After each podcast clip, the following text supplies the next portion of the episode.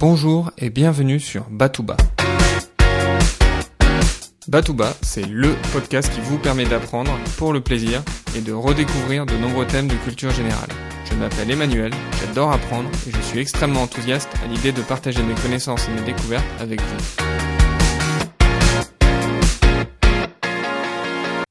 L'homme, c'est la réponse à l'énigme posée la semaine dernière par le père Fouras. Quel être, pourvu d'une seule voix, a quatre jambes le matin, puis deux jambes le midi, et trois jambes le soir. Cette énigme, on la retrouve dans la tragédie grecque d'Oedipe que je vous propose de résumer. Tout commence avec la pitié de Delphes. Si vous avez écouté l'épisode au sujet de Socrate, le numéro 3, vous vous souvenez peut-être que la pitié de Delphes est capable d'énoncer des vérités ignorées ou de prédire l'avenir. Et voici ce qu'elle prédit à Laios et Jocaste reine et roi de Thèbes. Monsieur le roi, votre fils va vous tuer. Madame la reine, votre fils va vous épouser. Afin d'éviter que l'oracle ne se réalise, Laios et Jocaste pendent leur fils, Oedipe, à un arbre, après lui avoir percé les chevilles. Oedipe signifie d'ailleurs pied enflé. Mais contre toute attente, Oedipe est sauvé par la reine et le roi de Corinthe, Polybe et Mérope. Oedipe est élevé comme leur fils et ignore que Polype et Mérope ne sont pas ses parents biologiques. Mais Oedipe entend des rumeurs. Il aurait été adopté par Polybe et Mérope. Afin d'en avoir le cœur net, Oedipe rend visite à l'oracle de Delphes, encore elle. Plutôt que de répondre à sa question, l'oracle énonce la même chose qu'il a annoncé aux parents d'Oedipe. Tu tueras ton père, tu te marieras avec ta mère. Sur la route du retour, Oedipe croise un vieil homme. Ils se disputent pour des broutilles. Et Oedipe tue cet homme. La première partie de l'oracle est réalisée puisque sans le savoir, Oedipe vient de tuer son père, Laios. Oedipe ignore toujours qu'il vient de tuer son père. Il rentre donc chez ses parents adoptifs à Corinthe, Polybe et Mérope, avec intention de les quitter définitivement afin d'éviter la réalisation de l'oracle. Sur le chemin de Thèbes, il se retrouve confronté au Sphinx, qui sème la terreur autour de la ville et dévore tous les voyageurs ne sachant pas répondre à son énigme. Cette énigme, l'énigme du Sphinx, est celle que je vous ai présentée la semaine dernière. Quel être, pourvu d'une seule voix, a quatre jambes le matin, puis deux jambes le midi, et trois jambes le soir? Il s'agit de l'homme. En effet, le nouveau-né commence à marcher à quatre pattes, il se redresse très vite pour se tenir sur ses deux jambes. Et enfin, les personnes âgées ont tendance à s'aider d'un bâton ou d'une canne qui leur sert de troisième jambe. En répondant à l'énigme du sphinx, Oedipe libère la ville de la malédiction. Et comme récompense, il devient roi de Thèbes et épouse Jocaste, sa mère. L'ensemble de la prophétie est réalisé.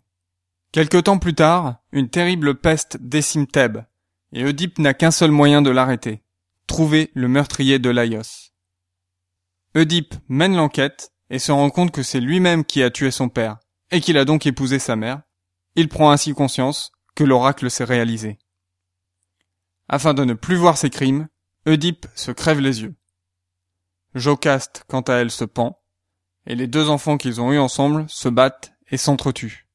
Nous retrouvons cette tragédie dans plusieurs textes antiques, avec parfois quelques variantes sur les événements, on trouve notamment cette tragédie dans l'Oedipe roi de Sophocle. Cette tragédie a inspiré de nombreux artistes. On peut citer notamment le peintre du 19e siècle Gustave Moreau, dont la toile L'Oedipe et le Sphinx a rendu l'artiste célèbre. Le groupe The Doors, avec Jim Morrison, a notamment été inspiré par cette tragédie pour écrire leur chanson the end. My only friend, the end of our elaborate plans, the end of everything that stands, the end, no safety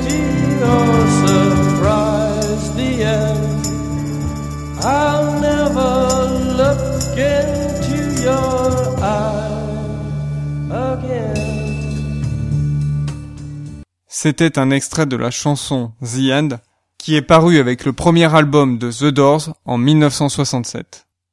Cette chanson est particulièrement connue puisqu'elle fait partie de la bande originale du film Apocalypse Now sorti en 1979. C'est aussi cette chanson qui a fait renvoyer le groupe The Doors du bar dans lequel ils jouaient quotidiennement, le Whisky à Gogo.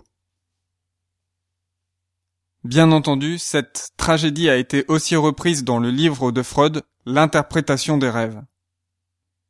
Dans ce livre, Freud explique que les rêves permettent d'accomplir ses désirs, notamment les désirs inconscients, autocensurés. Et pour Freud, le désir inconscient le plus fort est le désir infantile d'éliminer le père et de partager sa vie avec sa mère. Un des objectifs de la psychanalyse est donc de réussir à surmonter ce désir. C'est le complexe d'Oedipe. Pour ma part, je trouve que cette tragédie évoque la complexité de la connaissance et de la recherche de la vérité. En effet, d'un côté, Oedipe a réussi à répondre à l'énigme du sphinx, et c'est ce qui lui a permis de ne pas se faire dévorer et de poursuivre son aventure. D'un autre côté, rechercher la vérité à propos du meurtrier de Laios conduit Oedipe à se crever les yeux. Sommes-nous vraiment capables de regarder la vérité en face?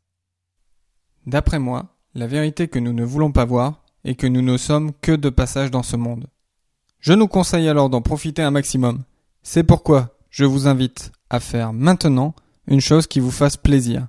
Un petit kiff quoi. Moi aussi, je me suis fait mon petit kiff. Abonnez-vous à la newsletter et vous le découvrirez très prochainement. J'espère que vous avez apprécié cet épisode de Batouba. Je vous invite à laisser une revue de mon podcast sur iTunes. On se retrouve très prochainement pour un nouvel épisode. D'ici là, restez enthousiastes, prenez soin de vous et de ceux qui vous entourent.